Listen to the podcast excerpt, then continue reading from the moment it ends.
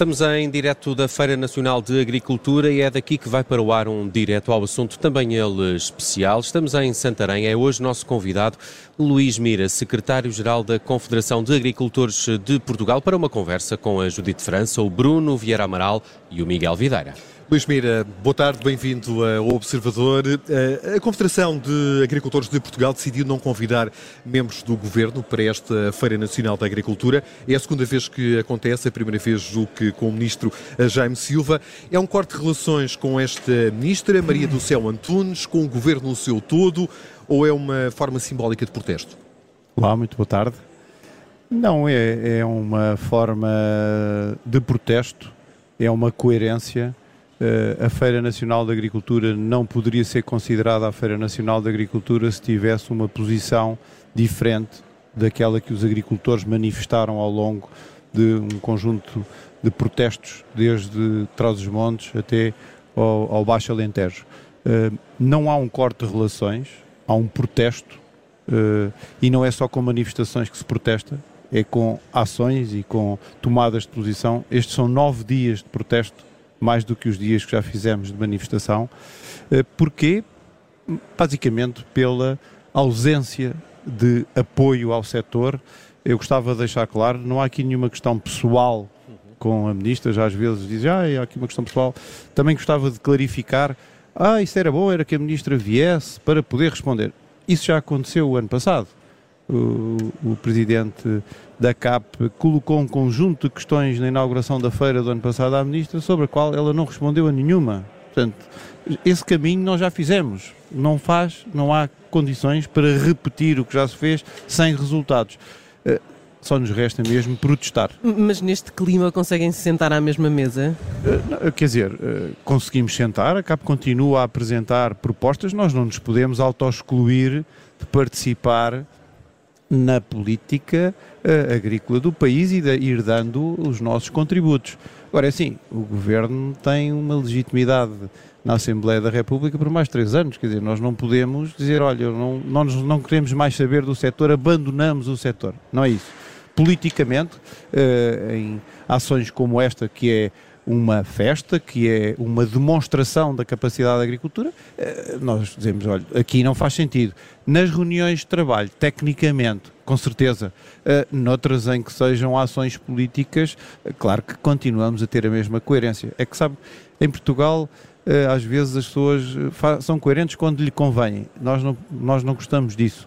Nós somos coerentes tem um custo, é verdade, mas uh, uh, defendemos sempre o setor agrícola e eu acho que este é um sinal inequívoco que a CAP continua a fazer aquilo que é uh, o certo para o setor agrícola.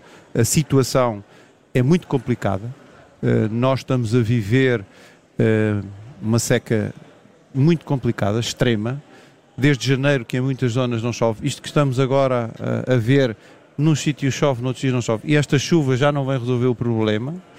Uh, existem nos concorrentes mais próximos de Portugal, nos espanhóis, o governo espanhol aprovou um pacote uh, em Conselho de Ministros há cerca de um mês de 2.200 milhões de euros. E há um mês atrás, na reunião do Conselho de uh, maio, foi, foi a Bruxelas apresentar à Comissão as medidas e pedir apoio, mas já as tinha aprovado. Aquilo que assistimos cá em Portugal foi um anúncio que se ia pedir a Bruxelas. O que a ministra foi fazer foi anunciar que havia seca em Portugal, em Espanha, Itália e em França e veio falar em 250 milhões, que é a verba a dividir pelos quatro países, que nem sabe ainda se é essa, nem quanto é que Portugal vai receber. No ano anterior, por causa da, da questão do aumento dos preços e da guerra da Ucrânia. Portugal, com esse mesmo mecanismo que tinha outro nome, recebeu 9 milhões de euros. E, e creio que, que esse, uh, esses anúncios, que pelos vistos são insuficientes, estão relacionados com a falta de peso político da Ministra da Agricultura. Há pouco dizia que não é uma questão pessoal não, não da é Confederação, mas uh, o que existe aqui é falta de, de peso político da Ministra ou a falta de, eh, de um planeamento por parte de, do, do Governo Não, ser, para o setor da, da, agricultura? Por um lado, obviamente, toda a gente já percebeu isso, que há falta de capacidade, de peso político. As medidas dos 2.200 milhões dos espanhóis não são só do Ministério da Agricultura, são do Ministério do Ambiente, são do Ministério das Finanças, são do Ministério da Coesão, eh, são do Ministério da Segurança Social. Eh, uma situação complicada como esta eh, resolve-se com o Governo a agir. E eu não vejo uh, nos últimos tempos, haver a capacidade política de mobilizar o, o resto dos membros do governo para uma ação no setor agrícola. Eu não, não me lembro de nenhuma ação nos últimos uh, dois ou três anos em que o governo tenha respondido até com, com algum uh, esforço de orçamento nacional. Não se pode o governo, numa altura destas que está a ter receitas fiscais recorde, dizer que não existem medidas. O que nós estamos a pedir não é nada que os espanhóis, ou os franceses, ou os italianos não tenham. Eu relembro-lhe só isto: houve aquela chuvada forte em Itália. No dia a seguir havia medidas. Há uma seca no sul de França que não é comparável à nossa. O ministro foi anunciar que ia criar uma medida de solidariedade nacional a pagar a todos os agricultores afetados sem limitação máxima das ajudas. Eu pergunto, cá o ano passado houve uma seca, o que é que houve de compensação ao setor? Zero. Este ano estamos na mesma. Objetivamente, quais são as medidas, quanto valem, quando vão ser aplicadas? Há aqui setores que estão a passar muitas dificuldades. Olha, a pecuária, imagino que é ter animais, ter que lhe alimentar todos os dias até novembro a correr bem, sem ter uh, aquilo que normalmente existe, que é pasto Pastos. no campo. É ter reservas de palha. O problema está a agravar-se porque Espanha tem uma seca também, porque o sul de França tem uma seca também. Quando nós não devia aqui, comprávamos palha em Espanha, íamos... isso não acontece hoje. Como é que se resolve o problema? O que é que se pede em concreto ao Governo para fazer face a este problema específico aqui põe em evidência? A questão aqui, nesta altura, uh, objetivamente, para não ser demagogia, Agora não há, uh, o problema só se reserve com algum dinheiro para ajudar, mas não resolve o problema. Para a compra de rações, Ajuda. Mas a compra de rações é preciso que haja uh, disponibilidade para. Haverá, mas os preços estão exorbitantes. Estão exorbitantes. Quer dizer, qual é a solução? Para sermos práticos, não vale a pena estarmos aqui a dizer, ah, vamos dar uma ajuda, mas quando é que vem a ajuda? Daqui a seis meses? Mas é que eu tenho que comprar o comer amanhã. Eu não posso estar seis meses à espera. O que se vê aqui é os outros países a agirem com rapidez e, com, eh, e quererem ajudar. Eu se quer ajudar, diga, a ajuda é tanto e vai ser no dia tal e é assim. E isso não acontece cá. Chama a atenção também, por exemplo, para a, a apicultura. Quem tem abelhas e que vive de abelhas, há 700 mil colmeias em Portugal. Essas abelhas alimentam-se da erva. Ora, se secou tudo, as abelhas não conseguem alimentar-se de nada. Portanto, neste momento custa 5 euros por cada colmeia quem tem colmeias a gastar para lhe dar um, um, um alimento à base de açúcar. Ora, 700 mil colmeias, como dizia alguém, é só fazer as contas, 3 milhões e meio de euros por mês. É isto que o setor está a pôr. Muitas das pessoas abandonam porque não aguentam daqui até à próxima primavera alimentar as colmeias com este, com este custo. Portanto, são isto, são ou há uh, medidas concretas ou então não há nada a fazer. Os cereais que também se plantaram em, uh, no outono e inverno. A mesma questão. São talvez estes três setores os mais prejudicados, aqueles que têm. Que uma coisa é eu ter um prejuízo, outra é eu ter que gastar dinheiro para manter. As pessoas têm que.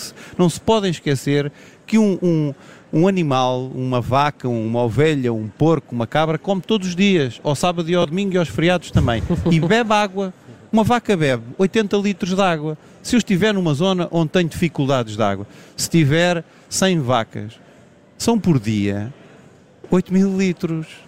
8 mil litros por dia, por mês, são 240 mil litros. Onde é que eu vou à água? Quanto custa o seu transporte? E estas são questões. Qual é a solução?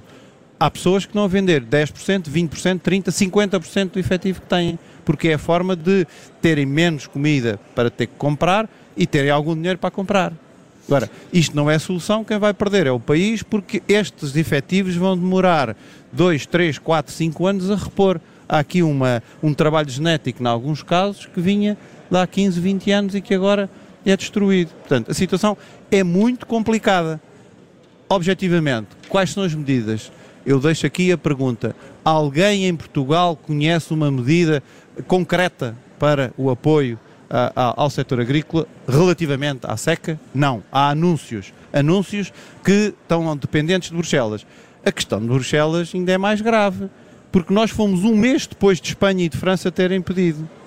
No mês em que pedimos, já os cinco países do leste tinham pedido também mais 120 milhões por causa da questão dos cereais da Ucrânia. E o dinheiro não estica, aquele fundo só tem 400 milhões. E vamos lá ver, vir para Portugal dizer que há 250 milhões, a maioria das pessoas, se calhar vocês, fizeram bom, são 250, mas não, são 9. Eu não sei se são 9. A ordem de grandeza do ano anterior eram 9. Pode ter crescido um bocadinho, são 12. É isso que resolve o problema? Quais é, é eram as necessidades orçamentais? A que avaliação é que a CAP faz relativamente àquilo que eram as necessidades orçamentais? Não há essa pergunta, é, é uma pergunta, desculpa, de, de, jornalista. Isso, as necessidades orçamentais não, há, não é possível pagar. Eu aquilo que objetivamente é assim, Espanha uh, fez um apoio de 2.200 milhões. Aquilo que nós dizemos é muito concreto, que eu gosto de coisas concretas. Dividam por 5 e façam as ajudas. Não vale a pena estarmos a inventar e dizer que é assim, que é assado. Se querem ajudar o setor, na mesma proporção que os nossos concorrentes ajudam. Porque é disso que se trata. Não vamos aqui conseguir nunca dizer quanto é que isso custava. Isso é um problema que não, ninguém consegue dizer. Qual é que é o prejuízo que isto vai provocar na vinha? Então e na maçã? E na pera? Então, e, e na, na floresta, quanto é que vai ser? Então, e nas outras culturas todas? As pessoas que têm mesmo uh, uh, esta situação do regadio vão ter que gastar mais dinheiro, mas esses têm uma solução, porque vão, vão ter que utilizar mais água. Mas 85% do, do, da superfície agrícola útil em Portugal não tem regadio. E essa tem que ser encontrada uma solução. Temos que apoiar nos conhecimentos científicos, devíamos utilizar a política agrícola comum exatamente para uh, induzir uma mudança para as, as, circunstâncias que mudaram nos últimos anos e que já se sabe que vão mudar no futuro. Há, há poucos dias, o Secretário de Estado da Agricultura anunciou uma medida de apoio à criação de instalação de pequenos reservatórios uh, uh, nos terrenos agrícolas, as charcas, não é? conhecidas como charcas. isso é suficiente de alguma forma para agora? Ajuda a minimizar os problemas agora? Agora não, não, eu posso agora é fazer é 50 charcas, mas se não chover não me serve de nada. Essas medidas, vamos lá ver, o que é preciso é nós termos a consciência uh, dos conhecimentos e da informação científica que há. Alterações climáticas, é verdade. Portugal já fez alguma medida estrutural para combater essa situação e para minimizar, ou como agora se diz, para mitigar essa questão, não fez. Ao mesmo tempo, Espanha, já não precisa de ir para longe, pode só ir aqui a Espanha. Espanha utilizou fundos do PRR, que é o Plano de Recuperação e Resiliência, que em Portugal se pôs a alcunha de bazuca e que não se utilizou para a resiliência da economia e das populações e dos setores. Os espanhóis utilizaram 25 mil milhões no uso eficiente da água. Não, não há verbas no PRR para isso. Há verbas. Não houve, foi vontade política para o fazer. Eu, eu só disse esta, este número. Espanha utilizou 25 mil milhões no uso eficiente da água, porque acha que tem que utilizar esses fundos para a resiliência de um fator que não é só para a agricultura é para a indústria, é para, é para, as populações, é para o turismo, é para tudo. Desses 25 mil milhões, 5 mil milhões são exclusivamente para a agricultura. Façam a mesma coisa, dividam por 5 e era para sermos, eh, termos o mesmo esforço que Espanha fez. Quando acabar o PRR, o setor agrícola português vai, mais uma vez, estar atrasado relativamente àquilo que os espanhóis têm. E depois temos que vender os produtos ao mesmo preço. Nós, eh, eu gostava de deixar isto, esta ideia muito clara há aqui um, uma comunicação de milhões e milhões e milhões que se anunciam e as pessoas que não são agricultores acham que os agricultores têm muito dinheiro e que recebem muito, muitos apoios e muitos subsídios. Essa não é a realidade. Nós o que pedimos é que nos deem as mesmas uh, condições que os espanhóis têm. Nós não queremos mais nada. E há, atualmente no setor, um outro problema: é que nós temos fundos à disposição que a máquina do Estado não é capaz de executar. Nós temos 1.200 milhões por executar do anterior quadro de 2014-2022. E não é capaz é de executar porquê? Por um conjunto de razões, e tínhamos de ter aqui um programa de 20 minutos para chegarmos a isso. Mas é, numa palavra, é porque não há capacidade do Estado para o fazer, porque as medidas foram mal concebidas, porque a gestão dessas medidas é ineficiente. E, portanto, é por isso que acontece. Uh, como vê, há aqui uma necessidade de investimento, mas não há uh, uh, o desbloquear dessas verbas. Uhum. Isto para ser simplista, uhum. um dia, se uhum. quiserem, tenho muito gosto em abordarmos essa Já vimos que o, que o panorama que traça não é, não é nada anima, animador, mas olhando aqui para o lado positivo, que setores da agricultura, setores se distinguem em Portugal, quais, quais são aqueles que mostram uma maior capacidade até de adaptação aos novos desafios que são colocados? Eu acho que há muitos setores que têm demonstrado não só essa capacidade, mas como também resultados. Vamos começar, Olival. Olival aumentou uh, nos últimos anos, mais que duplicou a sua capacidade produtiva, continua em crescimento. Nós tínhamos que importar azeite, neste momento exportamos, e temos ainda uh, espaço para crescer. Neste momento, o olival é a cultura permanente, digamos a árvore, para quem nos está a ouvir, com maior área em Portugal, 327 mil hectares. Esse é um exemplo. A vinha já vem de há muito tempo. Nós somos um país mediterrâneo e as características que temos para produzir culturas mediterrânicas são muito boas. A vinha tem vindo a aumentar também as suas exportações e uh, temos um lugar, eu diria, de qualidade com alguns vinhos a ganharem o prémio dos melhor vinho do mundo. Depois, nos últimos anos, o crescimento das frutas e hortícolas. As frutas e hortícolas, o ano passado, ultrapassaram os 2 mil milhões de exportações. Hum, mas aí há uma questão também uh, de escassez de mão de obra, que é um problema que o Presidente da Confederação disse há um ano e meio, que é um problema endémico. Sim, é, há escassez de mão de obra na agricultura, como há no turismo, como há em um conjunto de situações eh, que uh, existem. O problema também, podíamos dedicar um programa a isso, é as condições que são dadas. É sempre falada a questão da Odmira, mas nunca é abordada uh, com objetividade. Em Odmira, as, as, empresas que lá estavam quiseram construir habitações em tijolo e cimento, que é para as pessoas perceberem o que eu estou a dizer, foram as autoridades, as regionais e as nacionais, disseram não, o senhor não pode aqui fazer casas porque isto não é nenhuma aldeia. O senhor só é permitido pôr aqui contentores. Puseram contentores, depois vão dizer, ah, os senhores já dão condições porque agora está aqui o contentor. Quer dizer, vamos lá ver se a gente se entende. Eh, o Estado o, eh, eh, que gera estas coisas não permitiu às empresas, sem subsídios, criarem condições para alojar os trabalhadores, porque queriam fazer isso nos centros uh, urbanos. Vai ver, mas Odmira tinha 10 anos para se adaptar, já passaram dois ou três e não fez nada. E aponta-se o dedo às empresas que há ali uns contentores para pôr as pessoas. Foi o que autorizaram. As empresas quiseram construir casas e não autorizaram. Agora aponta-se o dedo. É verdade que para a, a, a agricultura modernizou-se muito na colheita. O olival está como está e teve este crescimento porque tecnologicamente tem uma máquina que apanha a azeitona, tem uma máquina que poda as árvores, tem outra máquina, está tudo mecanizado, certo? Tem rega, com sondas, com um computador que decide o que faz, com tudo isso. As, as frutas, e algumas hortícolas, nem todas, muitas delas já têm. Se eu quiser apanhar maçãs, peras, framboesas, mirtilos, ainda não há, mas não falta muito, um braço robótico que eu vá apanhar. Mas não falta muito. 10 anos, nem sei se demora tanto. Nessa altura acaba-se esse problema. Se houvesse pessoas com uma vara na mão a bater nas oliveiras para apanhar a azeitona, como era há 20 anos atrás, pois não havia gente no Alentejo que conseguisse apanhar a azeitona que lá existe hoje.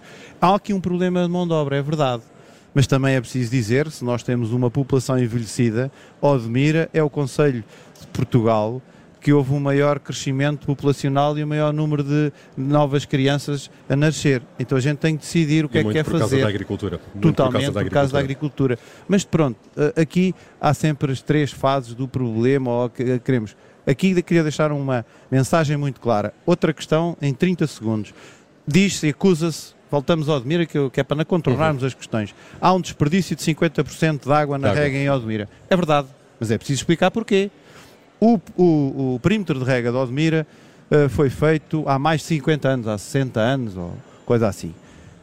Entre a barragem e o sítio onde se rega são 40 km. Foi uma obra do Estado, com o dinheiro dos contribuintes portugueses todos previa regar 12 mil hectares e atualmente rega 6 mil hectares. E esses 40 quilómetros têm um sistema antiquado de rega. Como é que aquilo rega? Só com o canal cheio é que conseguem os agricultores tirar de lá água. Quando chega ao fim do canal, a água que não se utiliza perde-se. Ora, isso leva a percas de 50%, mais as, os, as fendas e a man, falta de manutenção que o canal tem. Isto é como eu andar na estrada e depois tem muitos buracos. Dizer assim: olha, a culpa é sua, que você anda lá na estrada é que fez os buracos. No agricultor, quando a água chega dentro da exploração, ele rega com gota a gota, com, com uma sonda, para ter uma eficiência total da rega. Mas aquilo que sai cá para fora é que tem um desperdício de 50%.